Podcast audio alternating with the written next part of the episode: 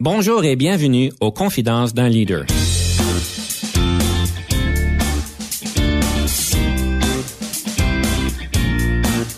Ici Denis Lévesque, coach de cadre. Nous avons donc l'honneur et le privilège de recevoir en studio des leaders qui ont marqué leur communauté afin d'apprendre de leur expérience et de s'inspirer de leur sagesse.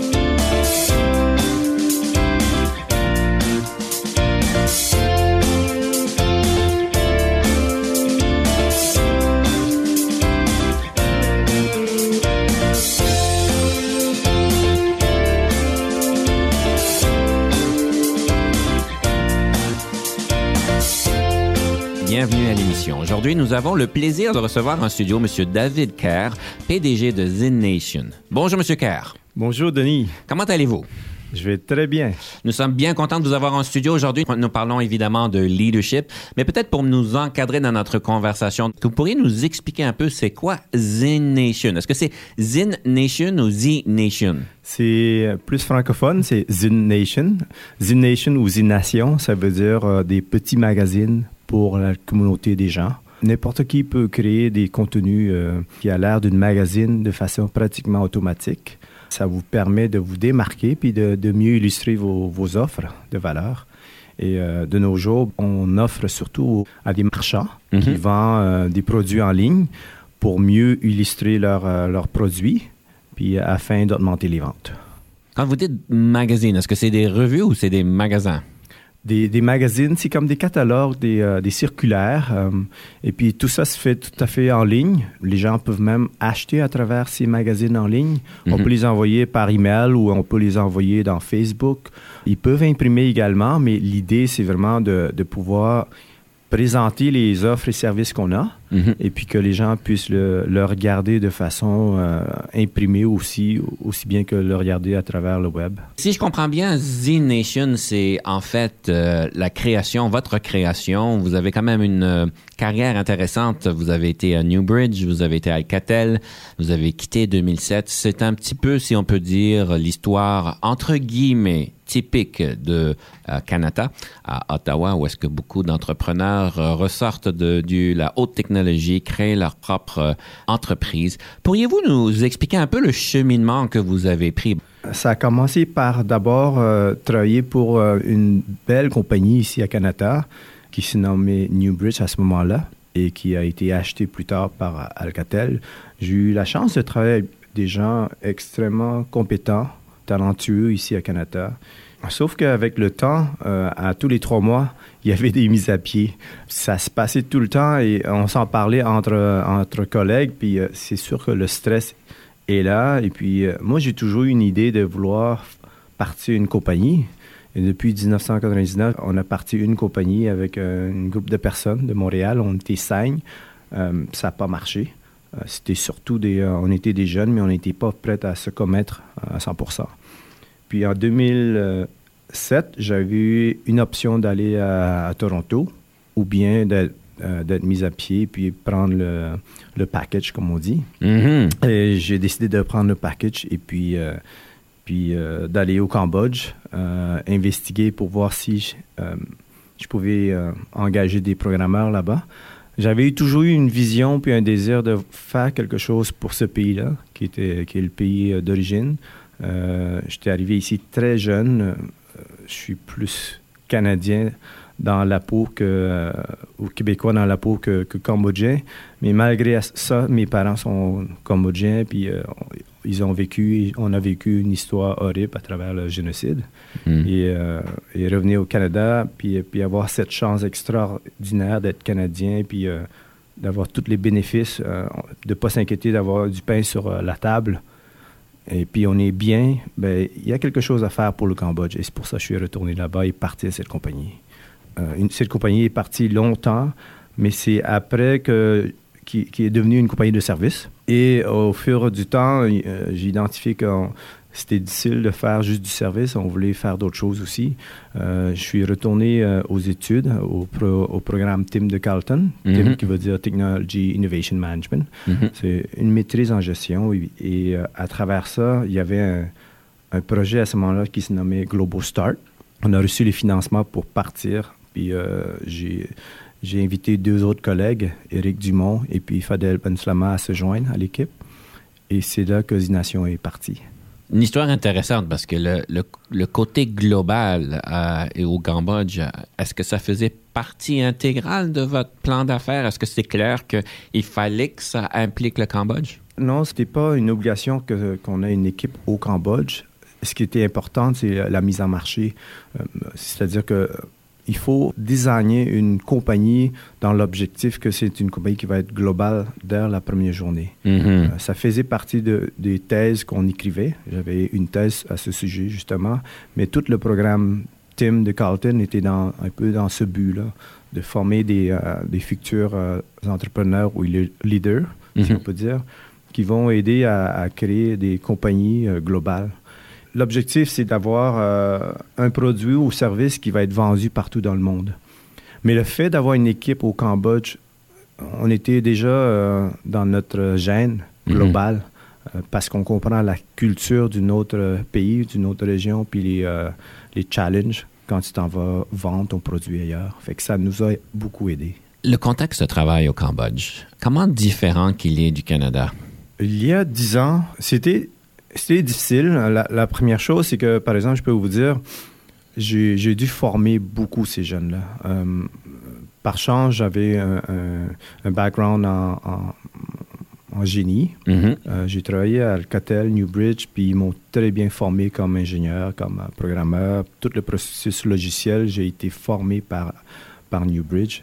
Ça m'a permis de transférer cette connaissance-là cette, euh, cette expérience, puis euh, éduquer ces jeunes-là pour qu'ils puissent avoir un niveau euh, convenable pour travailler. Les étudiants qui finissaient l'université là-bas, c'était, c'était même pas l'équivalence d'un cégep. Donc, il fallait investir énormément pour former ces jeunes. Le milieu de travail, vraiment, c'est, c'est d'abord être prêt à investir, à donner, à former les jeunes pour qu'ils puissent progresser mais après le progrès, ils ont autant de talent que les jeunes euh, d'ici. C'est juste que ça prend beaucoup de plus de temps euh, à les former. Puis ce qui est, ce qui est amusant, c'est qu'ils rentrent dans notre bureau, puis euh, moi j'amène là-bas les, les plus... Les, gadgets les plus avancés, les, les, premiers iPhones, les premiers iPads, hmm. les MacBook Pro, ils ont tous ces devices-là. Puis ils rentrent au bureau, ils se sentent comme en Amérique du Nord. là, lorsqu'ils sortent du bureau, ils sont avec des petits mobilettes, là, puis promènes, puis tu vois, c'est comme, euh, c'est un pays du tiers-monde. Mm-hmm. au bureau, ils sont comme au Canada. Est-ce que ce sont les mêmes conditions de travail qu'ici? C'est du 9 à 5, du temps supplémentaire? Est-ce que euh, au niveau de l'approche du leadership, comment on peut peut-être se concentrer sur le leadership? Est-ce que le style de leadership, la manière dont vous gérez votre équipe ici, est-ce qu'elle est différente là-bas? Est-ce qu'ils s'attendent à un différent style? Est-ce que euh, a un style plus approprié? Pour vous dire la vérité, j'ai, n'ai pas essayé de faire un changement entre gérer une équipe canadienne ou une équipe euh, cambodgienne. Ce que j'avais essayé de faire, par contre, c'est, j'ai beaucoup aimé l'expérience de Newbridge. J'ai beaucoup aimé l'expérience de cette mentalité de compagnie en démarrage, euh, cette culture ouverte où, euh, où on pouvait travailler un peu partout, puis pratiquement aux heures qu'on veut. Et donc, avec Newbridge, il, comment dirais, c'était c'est vraiment une mentalité de, compagnie de, démarrage puis d'agilité. Et euh, au Cambodge, on travaille six jours par semaine. Euh, le samedi, les gens travaillent jusqu'à midi. Euh, moi, j'ai, je pense, on est parmi probablement une des premières compagnies où on a coupé le travail samedi. Ils travaillent juste cinq jours sur, sur sept. Et puis, ils ont des vacances comme au Canada on a déterminé. Fait que j'ai vraiment un peu euh, répliqué le modèle euh, canadien de Newbridge au Cambodge. J'ai pas essayé de changer le modèle de leadership du tout. Là, c'est le temps de notre première chanson. Alors, quelle chanson avez-vous choisi et pourquoi l'avez-vous choisi? Il y a celui-ci qui est de Sin Sissimut, qui est un euh, chanteur cambodgien très populaire dans le vieux temps. c'est les chansons de mes parents, je dirais, mais ils nous font entendre, puis j'ai beaucoup aimé cette chanson de euh, Champa Batambang, qui est une, une, chanson un peu, euh, je dirais pas triste, mais euh, romantique. Mm Champa qui est une, une fleur à Batambang que, que le, chanteur rêve de, de pouvoir reprendre. Normalement, je la présente et je dis qu'on va prendre une pause, mais j'ai peur que je ne ferai pas justice au titre. Est-ce que je peux vous inviter, M. Kerr, à nous donner encore le nom du, euh, de la chanson? Le titre de la chanson, c'est Champa Batambong. Et ensuite, on prend une petite pause.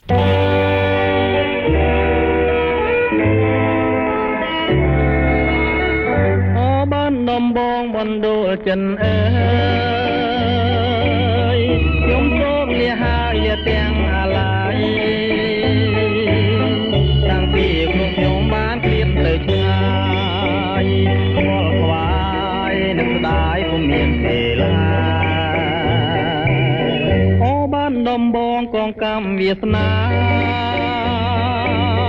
ដែលខ្ញុំប្រាថ្នាគ្មានពេលទំនេរបើសិនជាគូខ្ញុំពីបុព្វេ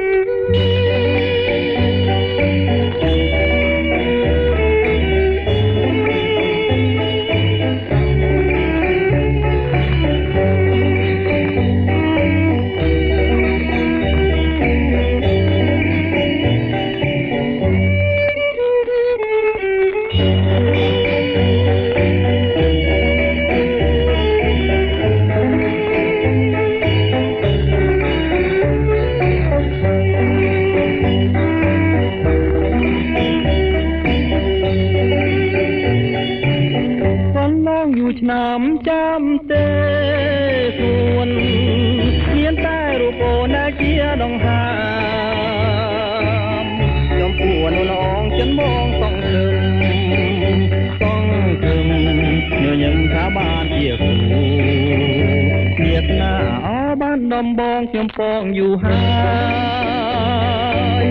តើថ្ងៃណាឡើយបានយល់ភក្រា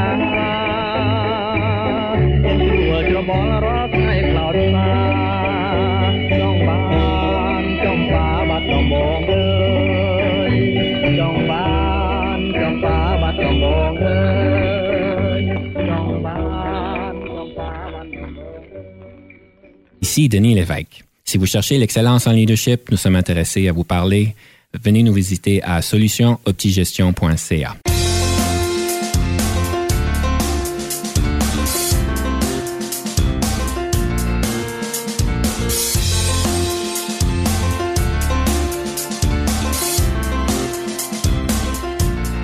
Nous sommes de retour à l'émission avec M. David Kerr, PDG de Zin Nation.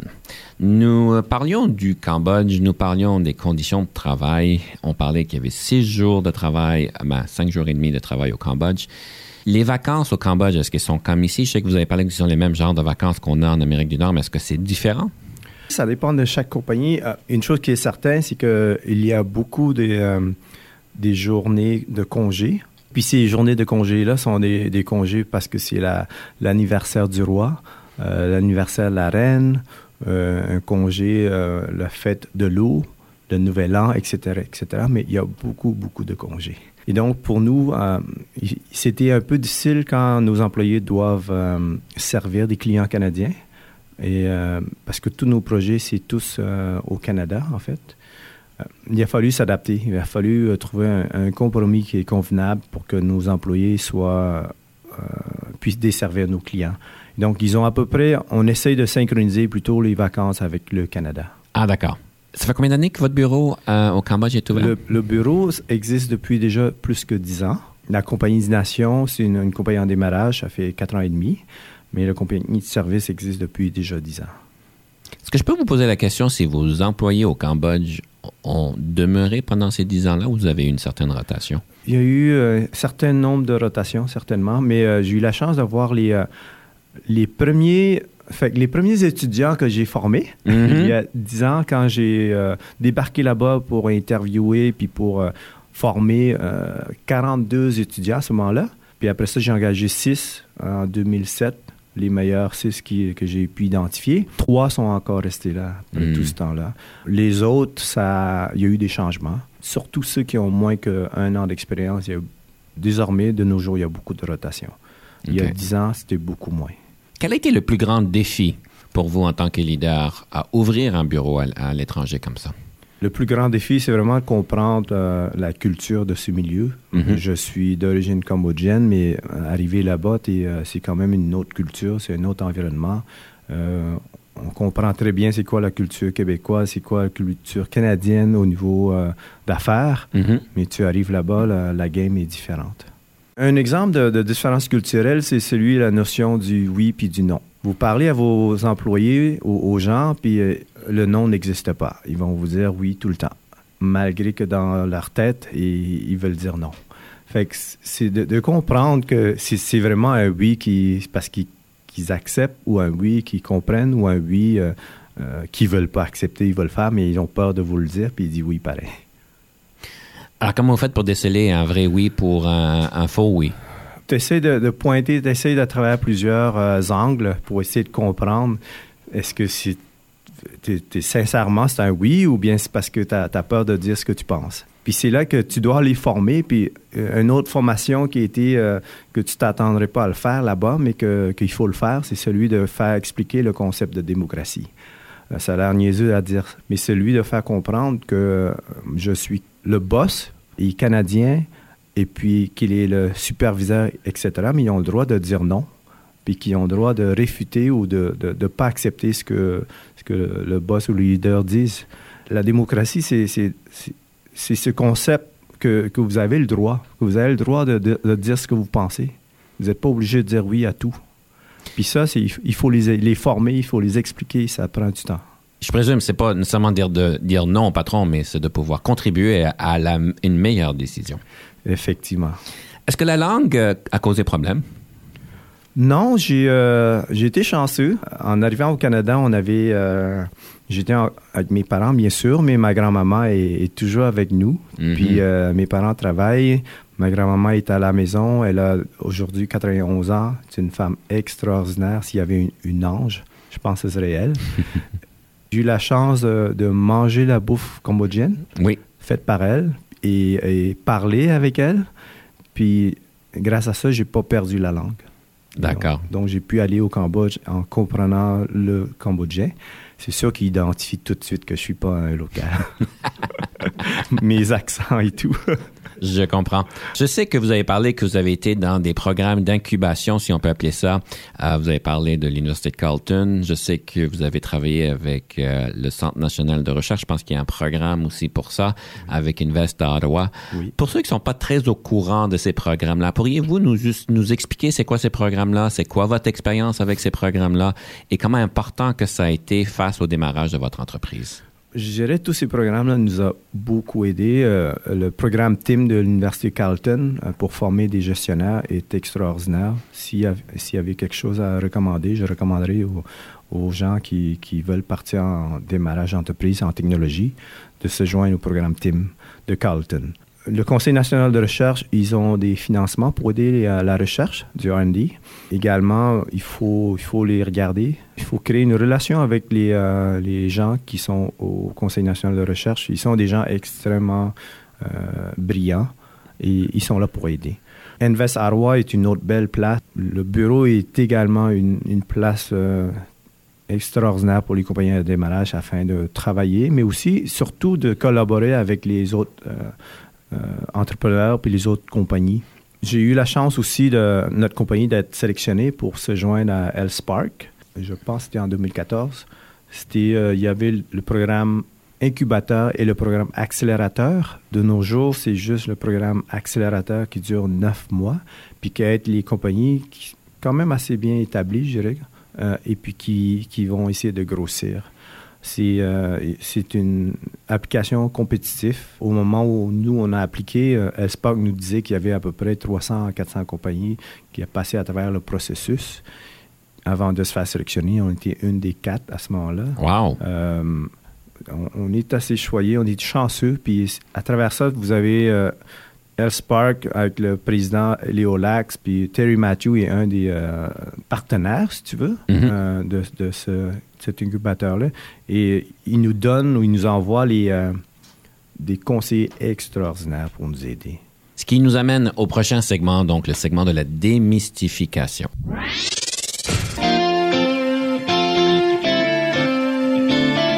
Et c'est quoi ce mythe que vous voulez démystifier en leadership ou en gestion? C'est un mythe que j'ai toujours eu, j'ai toujours pensé personnellement que euh, qu'un leader, c'est né. Euh, qu'un leader, euh, soit, soit il est leader ou soit il l'est pas, et puis que, euh, euh, ceux qui, le sont, sont vraiment chanceux ou sont vraiment bons, puis comment ils font ça? Puis à, travers le temps, tu réalises que c'est pas forcément vrai et qu'un leader, c'est pas nécessairement euh, né, mais que ça peut on peut être formé avec le temps pour devenir leader.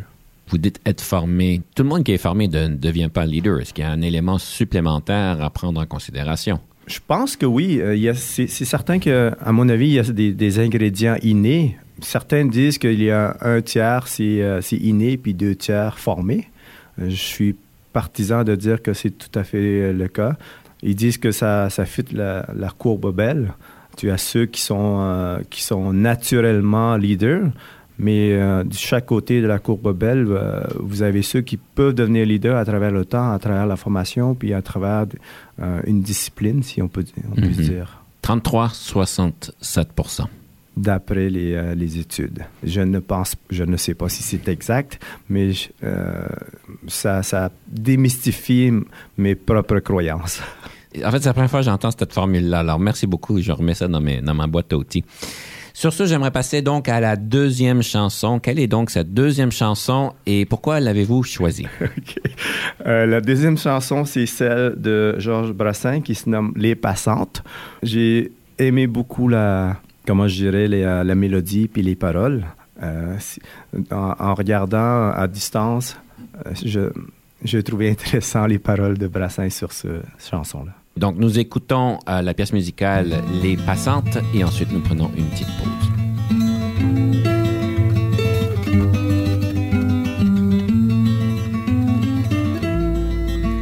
Je veux dédier ce poème à toutes les femmes qu'on aime pendant quelques instants secrets. À celles qu'on connaît à peine, qu'un destin différent entraîne et qu'on ne retrouve jamais. à celle qu'on voit apparaître une seconde à sa fenêtre et qui preste s'évanouit. Dont la svelte silhouette est si gracieuse et fluette qu'on en demeure épanoui. à la campagne de voyage dont les yeux, charmants paysages, font paraître court le chemin qu'on est seul peut-être à comprendre et qu'on laisse pourtant descendre sans avoir effleuré la main. à celles qui sont déjà prises et qui vivant des heures grises près d'un être trop différent vous ont inutile folie laissez voir la mélancolie d'un avenir désespérant. Chères images aperçues, espérance d'un jour déçu. Vous serez dans l'oubli demain. Pour peu que le bonheur survienne, il est rare qu'on se souvienne des épisodes du chemin. Mais si l'on a manqué sa vie, on songe avec un peu d'envie à tous ces bonheurs entrevus, au baiser qu'on n'osa pas prendre, au cœur qui doivent vous attendre, aux yeux qu'on n'a jamais revus. Alors, au soir de lassitude, tout en peuplant sa solitude, des fantômes du souvenir. On pleure les lèvres absentes de toutes ces belles passantes que l'on n'a pas su retenir.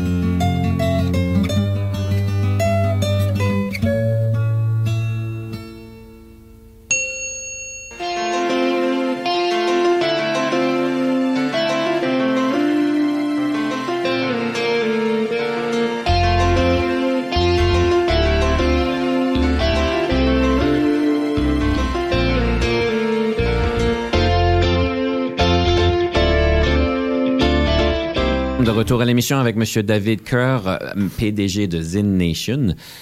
Nous euh, explorons à ce point-ci un livre sur le leadership. Ce serait quoi votre livre que vous voudriez partager avec nos auditeurs? Ben, je dirais qu'il y a beaucoup de livres sur le leadership qui ont, beaucoup euh, de valeur, mais une que, à mon avis, je, vous suggère, c'est Les sept habitudes des personnes hautement effectives de Stephen Covey.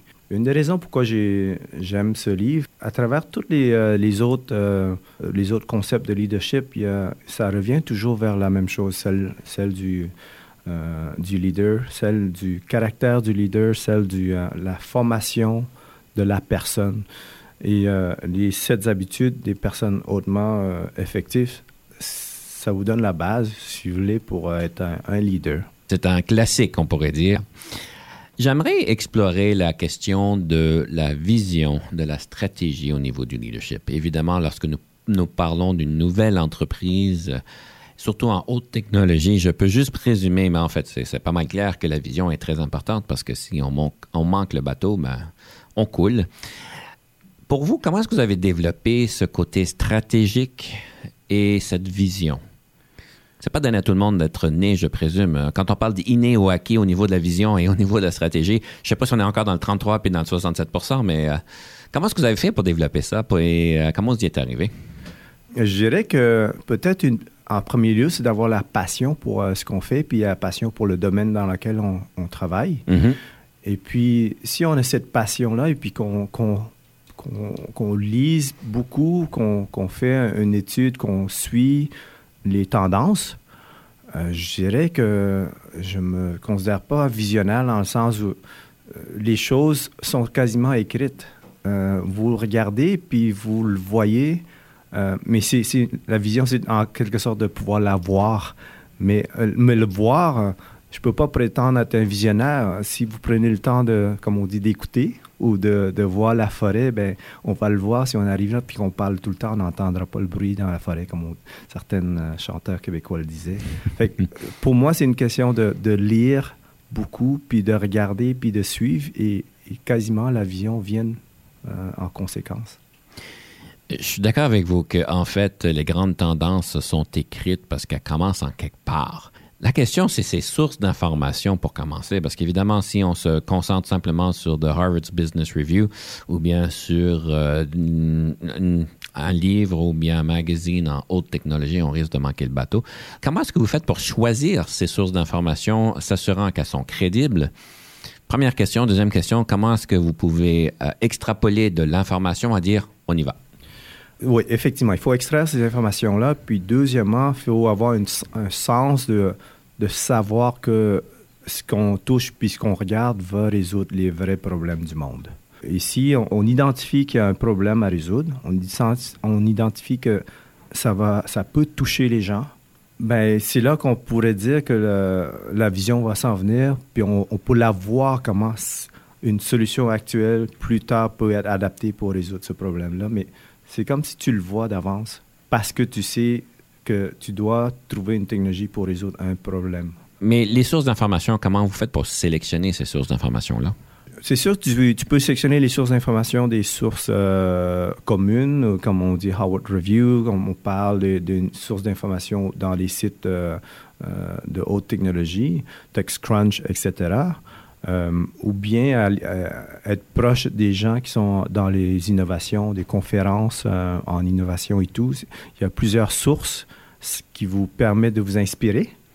Mais si ça inspire pour résoudre un problème ou, une opportunité que vous comprenez puis vous voyez, ça vous donne une vision qu'est-ce que vous allez pouvoir faire, quelle application vous pouvez faire pour résoudre le domaine de problème ou d'opportunité dans laquelle euh, vous avez un intérêt? Côté concret, comment est-ce que vous avez eu l'idée de partir une entreprise qui est basée sur les catalogues électroniques? La réalité, c'est que notre vision, ce n'était pas les catalogues. Notre vision, c'était comment aider le monde à produire du contenu extraordinaire automatiquement et qui permet de se démarquer. Mhm. C'était ça le problème. Et donc, notre vision, c'est comment on trouve une technologie ou une façon ou une méthode qui va pouvoir résoudre ce problème-là. Puis, en, cherchant l'innovation, on, essaie de trouver tout ce qui peut atteindre cet objectif.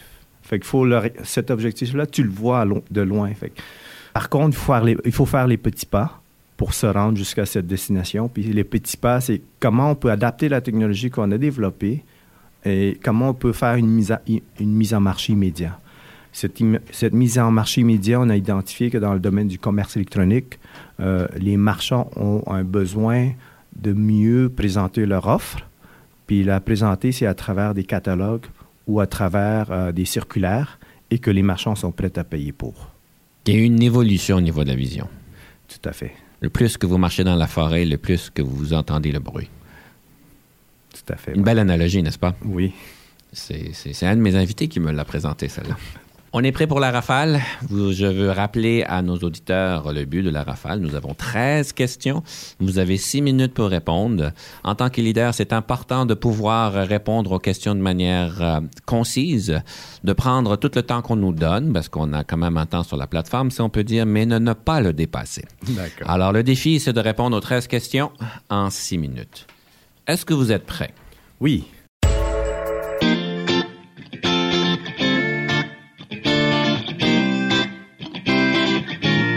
Le leadership, est-ce que c'est inné ou acquis?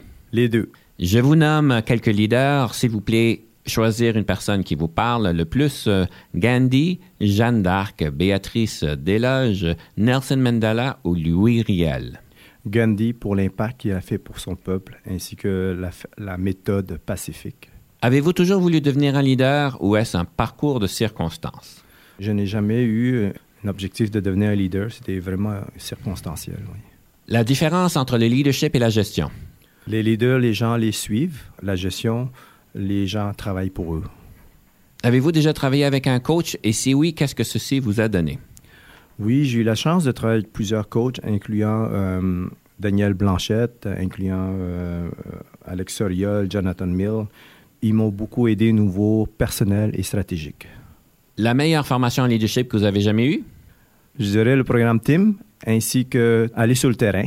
Quelle marque de voiture euh, conduisez-vous? Un simple Mazda. Votre passe-temps préféré? La lecture des euh, technologies. Le nombre moyen que vous passez au travail? Je passe au travail, ben, au bureau, je passe 30 heures par semaine au max. Euh, la plupart du temps, je suis avec des clients dehors. Et puis, je travaille le soir avec les, euh, mes gens au Cambodge. Pour un total de...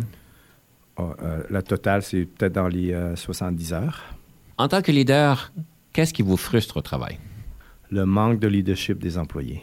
En tant que leader, qu'est-ce qui vous rend heureux au travail? Quand les employés prennent euh, de l'initiative, euh, démontrent du courage, puis euh, être complètement indépendant. Je vous donne quatre qualificatifs. Situez-vous par rapport à ceux-ci. Créatif, bagarreur, cérébral ou envieux? Je dirais d'abord créatif et bagarreur après. Si vous n'étiez pas devenu un leader, qu'est-ce que vous seriez devenu? Un explorateur, peut-être, un voyageur, De pouvoir explorer le Cambodge. pour explorer le Cambodge ainsi que d'autres euh, endroits extraordinaires sur notre belle petite planète, Comme le Canada, évidemment. comme le Canada, évidemment. Merci. on prend une petite pause et on vous revient.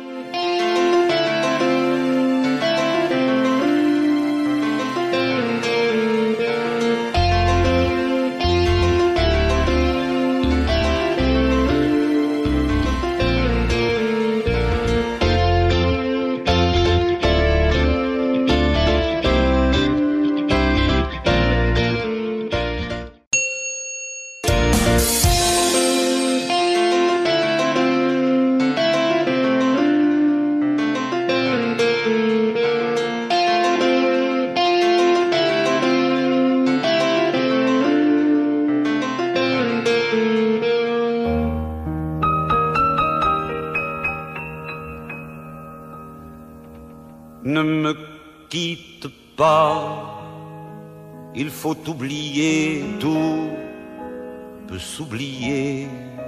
Qui s'enfuit déjà, oublier le temps des malentendus et le temps perdu, à savoir comment oublier ces heures qui tuaient parfois à coups de pourquoi le cœur du bonheur ne me quitte pas, ne me quitte pas, ne me quitte pas, ne me quitte pas. Moi, je t'offrirai des perles de pluie venues de pays où il ne pleut pas.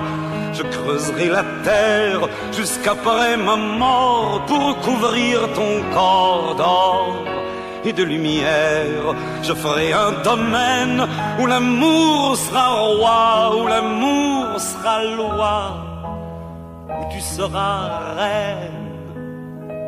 Ne me quitte pas, ne me quitte pas, ne me quitte pas, ne me quitte pas.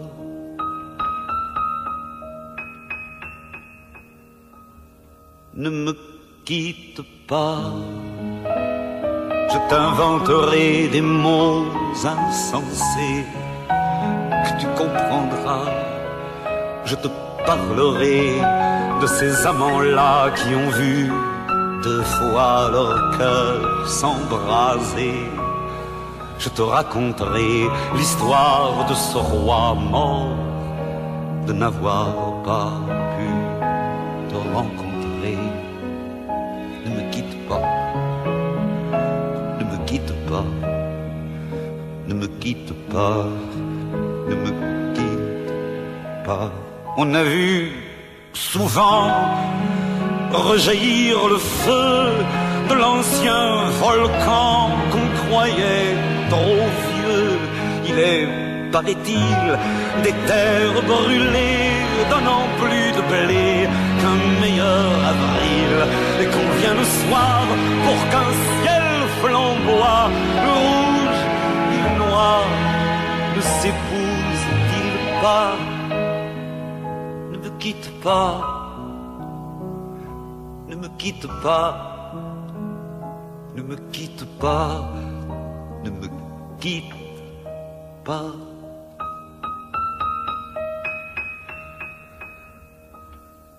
Ne me quitte pas, je ne vais plus pleurer, je ne vais plus parler, je me cacherai là à te regarder danser, sourire, à t'écouter, chanter, et puis rire. Laisse-moi devenir l'ombre de ton ombre, l'ombre ta main, l'ombre de ton chien, mais ne me quitte pas, ne me quitte pas, ne me quitte pas, ne me quitte pas.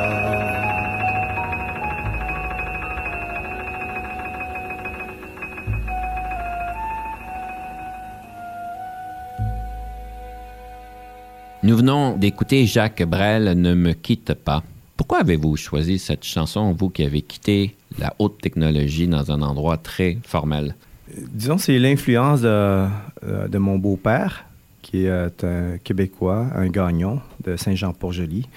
Euh, j'ai beaucoup de chansons que j'aime, euh, mais au niveau chansons québécois, françaises, je veux dire, il, met beaucoup de Jacques Brel, il met beaucoup de, de, Brassin et tout. Puis quand on va au chalet, on entendait ça. Puis la chanson Ne me quitte pas nous fait sourire en même temps.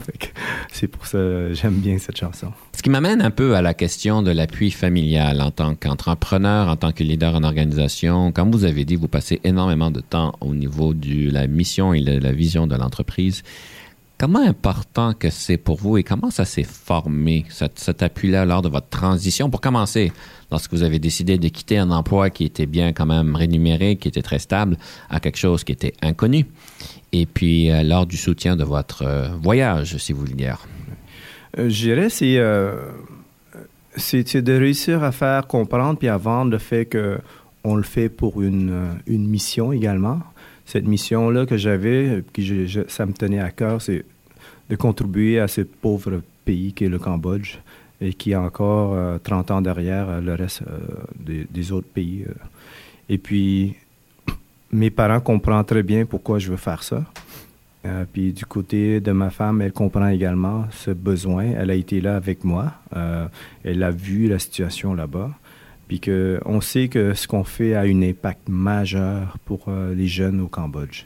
Et, euh, et, après que tu réussis à, faire comprendre ça, ben, tu, as, tu as les gens derrière toi. Tu as la famille, tu as euh, la parenté, tu as les amis qui, te backent en quelque sorte parce qu'ils savent que tu as une mission. Il s'agit, de notre côté, c'était pas juste de partir une compagnie en démarrage, mais c'était partir une compagnie qui avait un impact sur la société. Je trouve ça admirable, je vais vous dire quand même. C'est pas tout le monde qui prend le temps de développer une équipe euh, dans une place comme le Cambodge, est-ce que je présume que l'infrastructure, non seulement au niveau culturel, social, politique, et aussi technique, euh, l'électricité, l'Internet et tout ça est dans un différent niveau. Je trouve ça vraiment admirable. Et euh, quand vous regardez un peu ce qui se passe au Cambodge aujourd'hui, et toute cette infrastructure, si on regarde un peu l'infrastructure, je présume qu'elle est différente. L'électricité, est-ce qu'elle est tout le temps là? Est-ce que l'Internet est toujours là? Il, y a eu beaucoup d'améliorations les dernières deux, trois ans. Euh, il y a dix ans, c'était euh, l'électricité, même en plein capital, à Phnom Penh, euh, c'est pratiquement à tous les, les semaines. Notre bureau, l'électricité était, était coupée ou bien il y a eu des problèmes. Et puis au niveau Internet, euh, on avait à peine euh, même pas 250 euh, kilobits à ce moment-là. Puis ça coûtait une fortune. nos jours, on avait des vitesses beaucoup plus élevées, mais ça coûte, encore très cher pour les, compagnies. Mais il y a eu, beaucoup d'améliorations. L'électricité, ben, il y a moins de coupures, il y a moins de, de problèmes. Mais il en reste encore beaucoup de choses à faire il y a beaucoup d'améliorations à, venir. Est-ce que le gouvernement cambodgien vous a appuyé dans ce démarrage-là ou est-ce que c'est complètement transparent?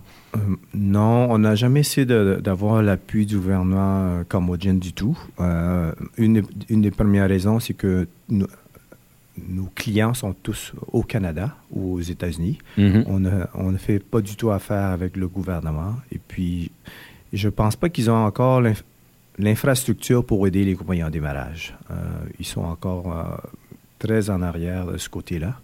Puis c'était vraiment de notre côté d'aller là, puis d'exécuter, puis euh, former ces jeunes. Et puis en même temps, ben, de ne pas être dépendant du système au Cambodge du tout. Ça aurait pu être au Cambodge, ça aurait pu être dans un autre milieu. Euh, ce qu'on appelle vraiment une, équipe distribuée, si on puisse dire, mm-hmm. euh, et utiliser les hautes technologies pour se communiquer. Fait cette versatilité-là du fait que c'est euh, C'est complètement distribué, puis on peut travailler à distance parce qu'on développe plutôt des logiciels et non pas des, euh, des produits physiques. Mhm. Fait qu'on n'a pas de dépendance avec le- euh, l'emplacement, si vous voulez. Euh, ça nous a en même temps donné beaucoup de liberté au niveau euh, d'opération. Et donc, on n'a pas de dépendance avec euh, les besoins d'assistance du gouvernement au Cambodge. Vous avez dit que vous avez dû former d'une manière accrue, si on peut dire, les, nouveaux employés par rapport au à la science du développement de logiciels. Est-ce que vous diriez que les compétences en technologie générale de la population, est-ce que ça, elles sont comme en même, à la même place qu'au Canada? Est-ce qu'elles sont 5, 10, 20 ans en arrière, 30 ans? Vous parliez qu'ils étaient 30 ans en arrière dans certains cas. Où est-ce qu'ils se situent au niveau des compétences générales, au niveau de la technologie? Euh, les derniers deux ans, euh, étonnamment, euh, tout le monde a quasiment maintenant accès à des, euh, des smartphones, des Mhm. devices et tout et tout. Et puis, c'est incroyable comment je vois tout le monde avec... ils sont sur Facebook et tout. Fait que oui, ils, ont, ils touchent à- aux, aux résultats technologiques, mais par contre, ils sont, ils sont les consommateurs de la technologie, mais ils ne sont pas les créateurs de la technologie. Et, euh, et c'est là que c'est un manque majeur. Euh, les créateurs de technologie, je, dirais pratiquement, ça n'existe pas au Cambodge. Michel Vachon, qui est justement la journaliste, a dit David, ton équipe est pro- probablement une des premières équipes au Cambodge qui fait la recherche et développement au Cambodge. Euh, je ne vais pas l'apprendre comme mot à 100 mais effectivement, je ne pense pas qu'il y a beaucoup de recherche et développement de haute technologie au Cambodge. Donc, euh, ils sont beaucoup, beaucoup en arrière au niveau création. Mhm. Mais consom- consommation, certainement. Vous parliez d'impact tantôt. Est-ce que c'est possible que vous n'avez pas été bien reçu? Les gens autour de nous, euh, je veux dire, les gens qu'on arrive là-bas, qu'on les invite à venir se joindre à l'équipe et tout, oui, ils sont extrême- extrêmement excités, ils veulent apprendre, ils sont assoiffés d'apprendre. Mhm. Euh, et puis, ils sont, ils sont contents de pouvoir participer, de pouvoir participer dans la création. Merci bien pour, pour le témoignage et pour votre expérience que vous avez décidé de partager avec nous. C'est très apprécié. Malheureusement, nous sommes à la fin de notre émission. On aurait pu continuer pendant des heures. C'est certainement très intéressant. Euh, mais j'aimerais ça conclure avec une citation. Une citation sur le leadership, question d'inspirer nos auditeurs pour la prochaine, les prochains jours. Une que j'aime bien, c'est celui de Gandhi. La meilleure façon de se trouver, c'est de se perdre à travers le service pour les autres. La meilleure façon de se trouver, c'est de se perdre à donner du service aux autres. C'est une très belle citation, une question d'inspiration pour nos auditeurs de d'en donner plus aux autres pour qu'on puisse mieux se retrouver. Monsieur Kerr, je vous remercie énormément pour votre temps et votre sagesse aujourd'hui. C'est moi qui vous remercie, Denis. Et à la prochaine.